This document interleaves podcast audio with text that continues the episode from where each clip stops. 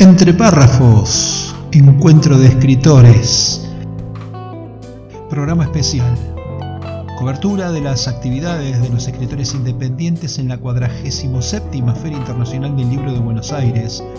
Entrevistas a autores en las instalaciones de la exposición donde el autor y el lector se encuentran. Entre párrafos, más que nunca, la parte divertida de las letras. Hola, ¿qué tal? Bienvenidos a este nuevo episodio especial de Entre Párrafos con la cobertura de la 47 Feria del Libro de la Ciudad de Buenos Aires. Como es sabido, este podcast difunde la labor de los escritores independientes de todo el mundo de habla hispana, más que nunca apoyando a quienes hacen el esfuerzo económico y el trabajo de comunicar sus obras de una en una y de lector en lector. Hoy tenemos cuatro entrevistas realizadas directamente al pie del stand. En primer lugar, Moni Dragón. Esta joven escritora venezolana, que responde al nombre real de Mónica Oliveros, reside desde hace varios años en Argentina, más específicamente en la ciudad de Gonet, provincia de Buenos Aires.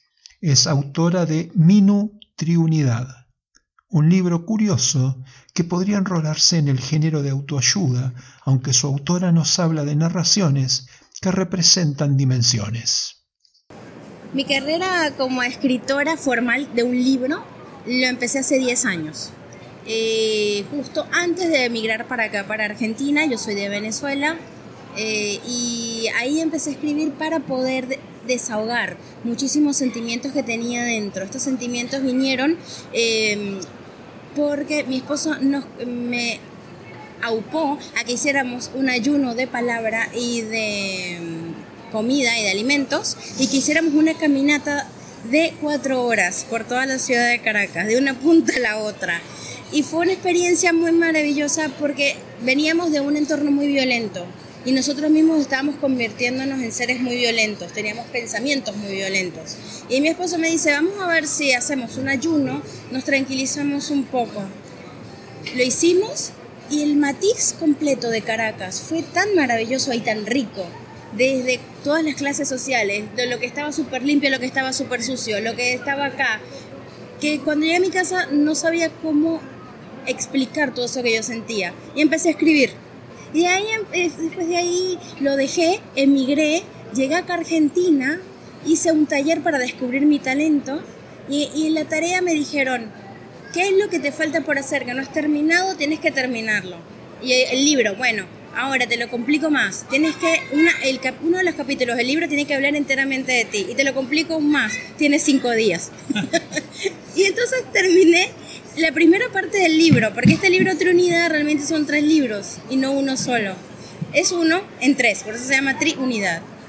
Su obra, Minus Triunidad, une tres realidades y tres dimensiones, la escribana, la guerrera y la prisionera, que nos llevarán por un largo viaje temporal, por decisiones antagónicas, hacia la búsqueda de la luz. Minus Triunidad es la unión de tres dimensiones, la tercera, la cuarta y la quinta dimensión. Cuando yo escribí el primer libro, yo no sabía que eran tres dimensiones distintas, yo simplemente me desahogué. Pero un desahogo muy terrenal, muy de tercera dimensión, muy de lo material, de todas estas cosas que son el día a día. Luego, más adelante, me di cuenta que había muchos cabos sueltos en la primera parte y empecé a escribir la segunda parte. La primera se llama Minu, eh, las narraciones de una escribana. Luego me di cuenta que yo necesitaba hacer las narraciones también de una guerrera. Cuando empiezo a hacer narraciones de una guerrera me doy cuenta que me voy mucho más adentro y es mucho más profundo lo que estoy narrando. Como que le agregué una dimensión más. Y empiezo a hacer un, soliloquio muy reprochante de muchas cosas que, que, pasé que había escrito en la primera. Me di cuenta que volví a eh, Cabo Sin Atar y paré y empecé a escribir el tercer libro al mismo tiempo que el segundo, para cada vez que yo abriera algo, lo cerrara en el tercero y ya está. Entonces el tercero se llama Minu, Narraciones de una prisionera. Luego, cuando me leí los tres libros por separado, porque Amazon los van a encontrar por separado, eh, me di cuenta que cada uno tiene una dimensión distinta. En la tercera dimensión es lo cotidiano, en la cuarta dimensión es ese momento íntimo con uno, cuando uno se da cuenta, y como que no estoy haciendo las cosas tan bien, y empiezas a reprocharte de más, lo lo ves peor de lo que realmente es. Luego en la quinta dimensión es ese momento donde ves la luz, y puedes salirte de tu cuerpo, poder ver todo lo que te pasó en la tercera, todo lo que te pasó en la cuarta y entender para qué pasó todo eso y el resultado es maravilloso. ¿Cómo llega una autora a definir que ha llegado el momento de editar, entender la madurez de su obra y elegir el camino por el que va a llegar a los lectores? La decisión la tomé porque después de 10 años me sentí que ya estaba lista. Yo le tenía muchísimo miedo a exponerme y a contar todas estas cosas porque son muy personales. Que al fin y al cabo, cuando empezaron otras personas a leerlo, se dieron cuenta que también eran las suyas propias. Entonces yo decidí hacerlo por lo grande. Yo dije, en vez de autopublicarme, lo voy a hacer por una editorial para poder darle cierre a 10 años de sanación interna y me gustó mucho eh, la editorial de eh, autores de Argentina porque es muy atenta al detalle. Yo soy muy, muy, muy quisquillosa. Le envié mi idea a 10 editoriales al menos y siempre les conseguía algo que, algún error cuando te enviaban cosas de marketing, algunas cosas, algo que no estaba preciso. En cambio, estas personas, eh, autores argentinas, se nota que se toman el tiempo para poder eh, enviarte lo que te van a enviar. Y el primer día me encantó porque una vez que los contrato, te, te, mandan un set de preguntas que tienen sentido, que no te las preguntas. Y que las otras tampoco me lo habían preguntado, y por eso me gustó más Autores de Argentina.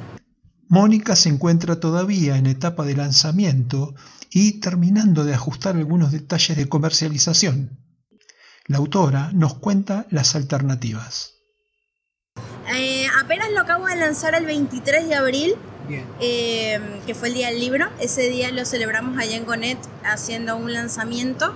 Eh, después lo hice súper rápido para poder estar aquí en la feria del libro. en mi página libros.monidragon.com tengo los libros. Pero estamos hablando con la editorial para poder hacer canje en su sede en Palermo y alguna que otra eh, librería.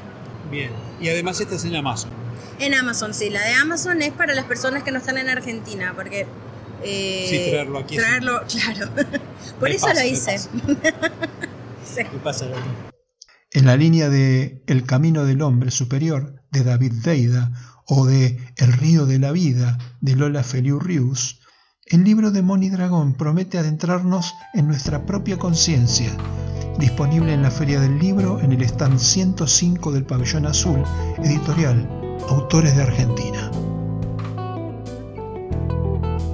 A continuación nos encontramos con Pedro A. Drax.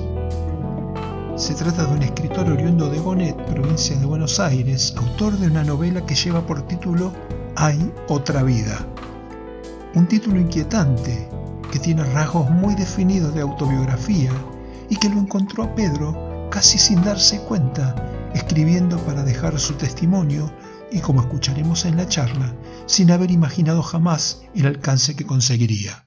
Siempre, cuando joven, siempre tuve, siempre escribí, pero lo tireaba porque me daba mucha vergüenza. Hasta que mm, comencé a una, una una vida de, eh, de, construcción de mi familia, para eso tuve que trabajar mucho. Yo soy de profesión ferretero, nada que ver. Pero después que, antes de la pandemia, tuve la posibilidad de vender la ferretería porque ya, este, estaba cansado de, del trabajo ese. Y durante la pandemia eh, se me ocurrió eh, escribir algo sobre un tema que de esto no se habla.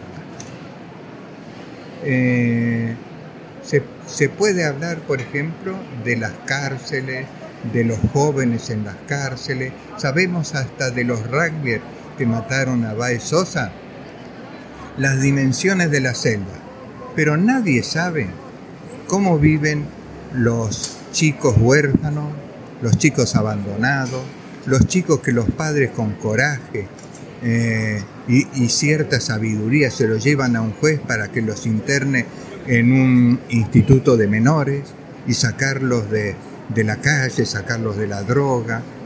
Eh, en esos institutos mm, hay de todo, pero todavía la droga, en, los jóvenes, ¿no? Hablo de los jóvenes, todavía la droga no, no entró.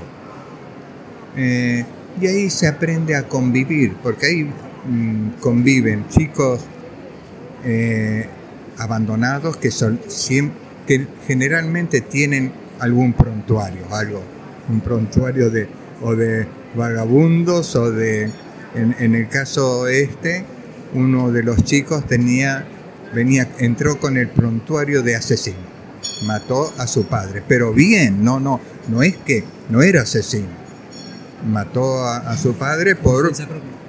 No, por un, porque él eh, presenció una la violación de su hermanita.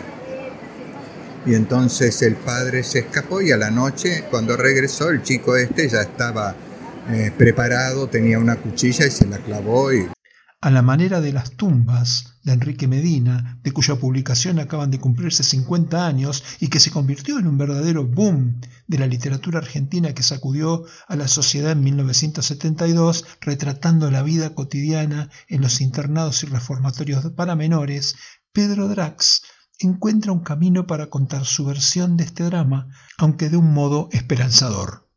Una historia real, en primera persona, con conocimiento de, causa, porque es la vida del autor, y, pero novelada y esperanzadora. No, no, no es una novela con golpes bajos.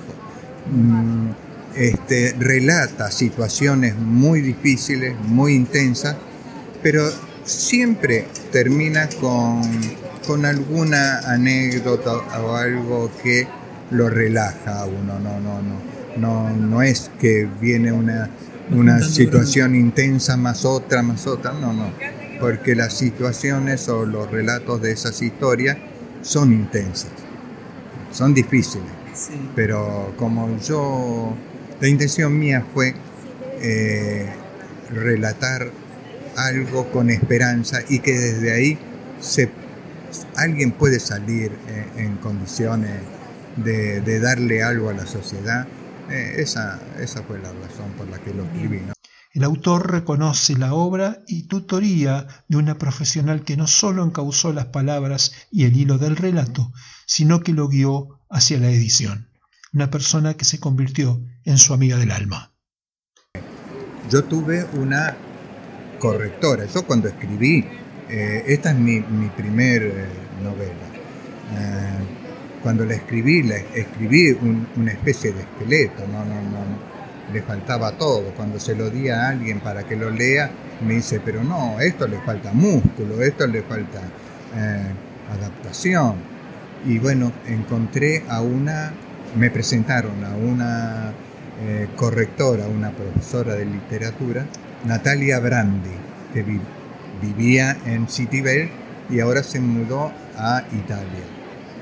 Y ella desde ahí, toda la semana, me corregía, me mandaba 25 páginas y bueno, a las 10 y media de la mañana yo las recibía, iba a la fotocopiadora a sacarle fotocopia y me volvía a mi casa corriendo a, corregir. Era, era maravilloso. Hay gente que no le gusta que lo corrija, este, pero a mí eh, yo le estoy tan agradecido a esa persona que mm, terminó, terminamos el libro y ya van más de un año y medio que se terminó.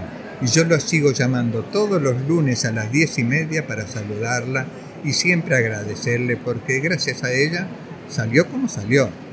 Eh, los, que, los que opinan, a mí me llegaban o me siguen llegando distintas opiniones las de personas que me conocen o, que leen el libro, eh, que es, gratificante. pero también me llegan opiniones porque me contacté con algunos escritores, algunos lectores que, que, al leerla me pudieron dar otra opinión más certera. Y la verdad que me enorgullecieron todas esas opiniones porque todas eran, todas fueron así, resaltando la forma de escribir, lo bien que está relatado todo, lo honesto, esa es la palabra que quería decir, lo, con la honestidad que fue relatado, Que, no tiene dobleces, está hecho en primera persona, así que nadie me lo contó. Respecto de la comercialización del libro, Pedro nos da algunas precisiones. Contactarse con Servicop, que es la cooperativa que, que lo editó, eh, lo pueden eh, adquirir por Mercado Libre. Eh, hay una librería en Citibel que se llama Patio Interno, también ahí. Bueno, pero la, forma más, más segura es por Mercado Libre. Una historia de vida llevada al papel y la esperanza de lograr hacer de una experiencia dolorosa una experiencia de luz. El libro está disponible en el stand 156 de Servicop en el pabellón azul. Luego tuvimos una charla con Analía da Porta, escritora y poetisa nacida en Buenos Aires. Su producción abarca novelas, cuentos, poesías y ensayos. Oriunda de la ciudad de Buenos Aires, ejerce su profesión como traductora y de tanto escribir para otros, le tomó el gustito y comenzó a escribir para sí misma y para sus lectores. Es autora de Brújula, Seminal y Holograma, que es la novela que está firmando en la Feria del Libro. Soy traductora, eh, traduje mucho para otros autores, distintos géneros, eh, y siempre tuve la fantasía de escribir mi, propia obra. Siempre lo hice, pero bueno, finalmente me decidí este, a mostrarlo, que fue un paso importante. Eh, poderlo mostrar y, exhibirse a uno mismo. La traducción es algo más seguro, es, es algo muy gratificante porque estoy en contacto con la literatura, eh, o bueno, el ensayo, lo que me toque traducir, pero desde la seguridad de estar atrás de un autor. Eh, el hecho es más experimental, digamos. Claro, y, es, es, es el mismo oficio porque hay que trabajar un montón de cuestiones técnicas, muchísimas cuestiones técnicas, pero uno está como más seguro. Eh, el hecho de ser autora y mostrar lo que hago, hay como, eh, bueno, otra vulnerabilidad y y uno se muestra mucho más, está solo ahí, eh, poniendo, la, poniendo el cuerpo y poniendo la escritura. Analía nos cuenta cómo y cuándo encaró la escritura de holograma. En realidad esta novela la agarró la cuarentena, eh, justamente se, publicó eh, unos meses antes de que viniera el cierre y recién ahora tuvimos la oportunidad de poderla presentar en la feria del libro se había distribuido lo que se pudo, porque bueno, este, de hecho llegó a distribuirse a la costa, pero bueno, estábamos un poco este, limitados por el tema de, bueno, de la cuarentena, del cierre. ¿no? Su novela, Holograma, cuenta las peripecias de una artista plástica que enfrenta con valentía sus temores y se propone enfrentar sus pasiones, los abusos, la falta de libertad y el control. Bueno, Holograma es una novela psicológica. Eh, tiene mucho que ver con un blog que tenemos con una amiga eh, que, ve desde, desde la psicología y desde lo práctico eh, el tema del abuso encubierto en todo tipo de relaciones, en relaciones de pareja, en relaciones de amistad, familia, trabajo. Eh, dinámicas eh, de abuso encubierto que, eh, que me interpelaron y, haber escuchado y recibido tantos testimonios de tantas personas hicieron que empezaran a surgir los, los, personajes en mi cabeza y que bueno, nada, se empezó a desarrollar un guion en mi cabeza, empecé a escribir, eh, intenté llevar a los personajes como yo creía que tenían que ir o manejarse y de repente los personajes eligieron otras, eh, otras cosas, otros, comportamientos, otros caminos y, así fue desarrollándose hasta que, bueno, finalmente este, llegó un final, que en realidad el final eh, llegó, me vino a mitad de la novela, escribí el final cuando yo estaba por mitad de la novela y recién ahí eh, logré eh, terminarla, una vez que escribí el final.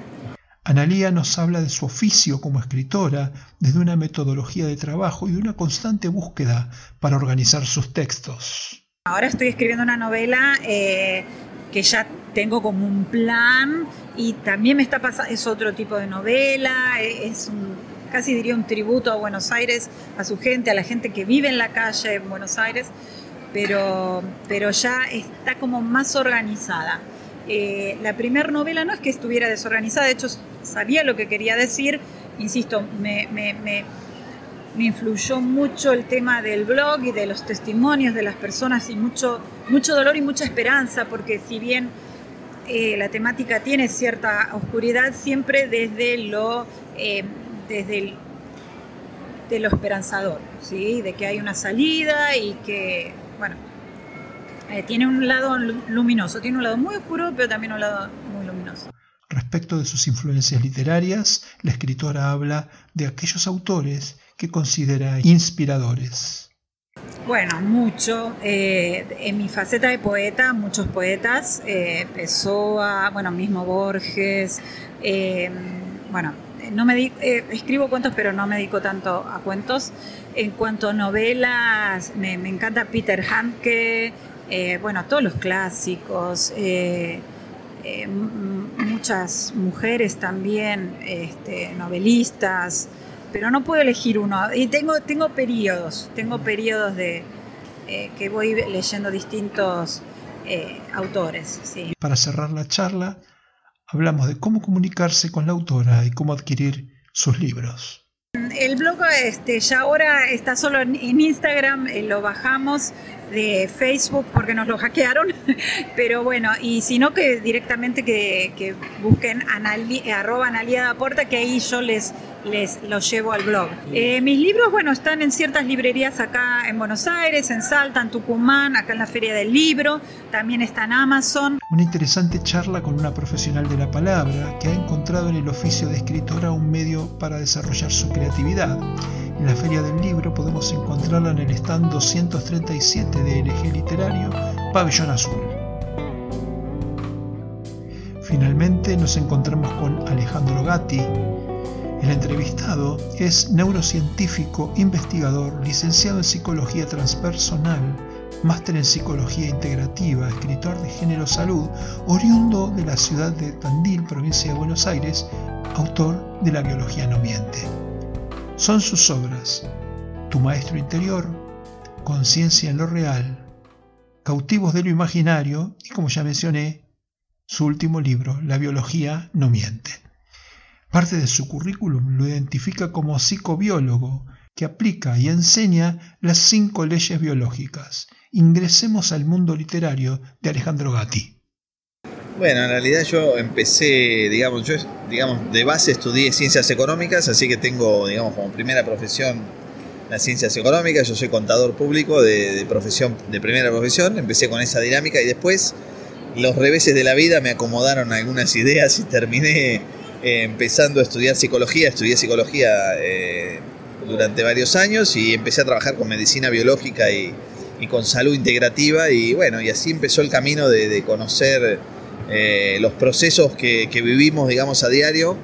Mi libro está orientado a, trabajar, digamos, a resignificar un poco la enfermedad, a desmitificar un poco la idea de la enfermedad que tenemos acuñada de, tantos siglos. y tiene una mirada integrativa. integrativa. Buen momento para hablar de enfermedades.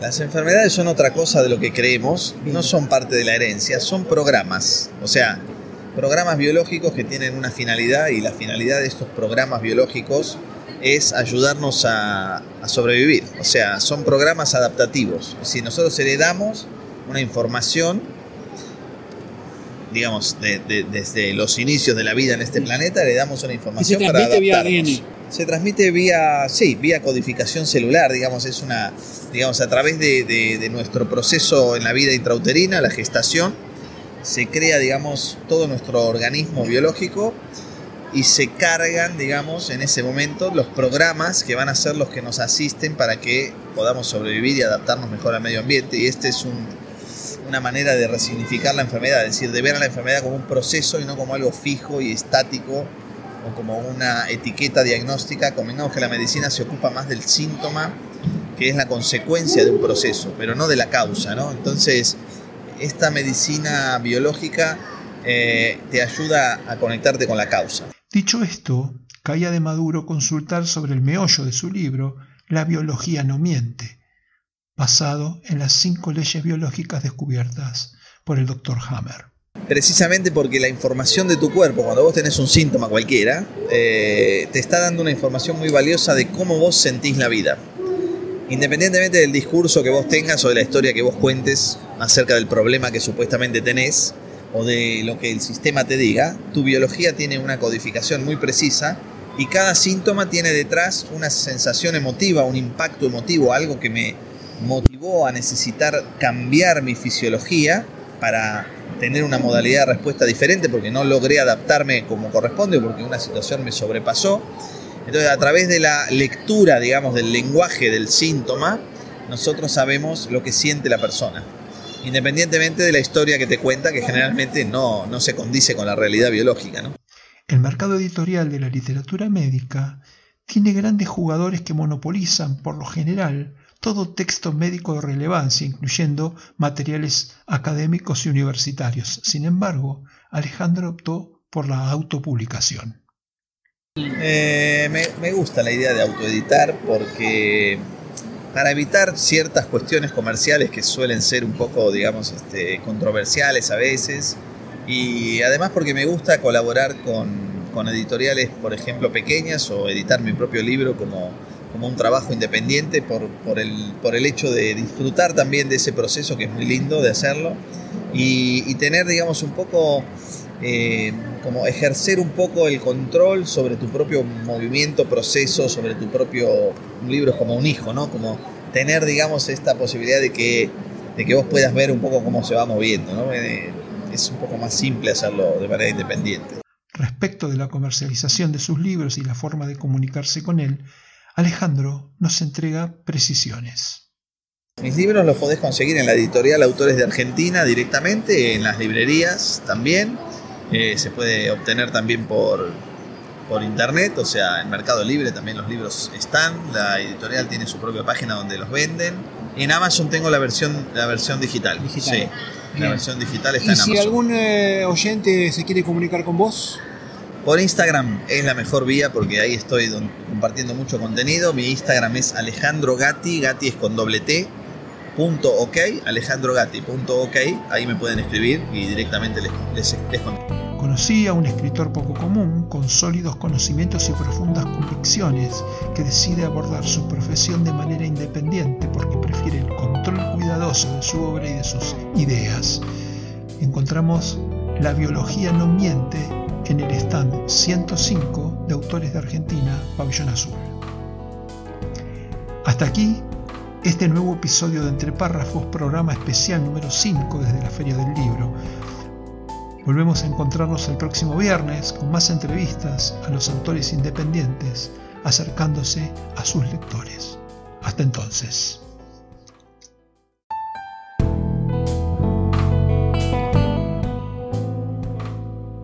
Entre párrafos, encuentro de escritores. Programa especial lunes, martes y viernes hasta la conclusión de la 47 Feria Internacional del Libro de Buenos Aires. Seguinos en todas las redes y plataformas. Entre párrafos, más que nunca, la parte divertida de las letras.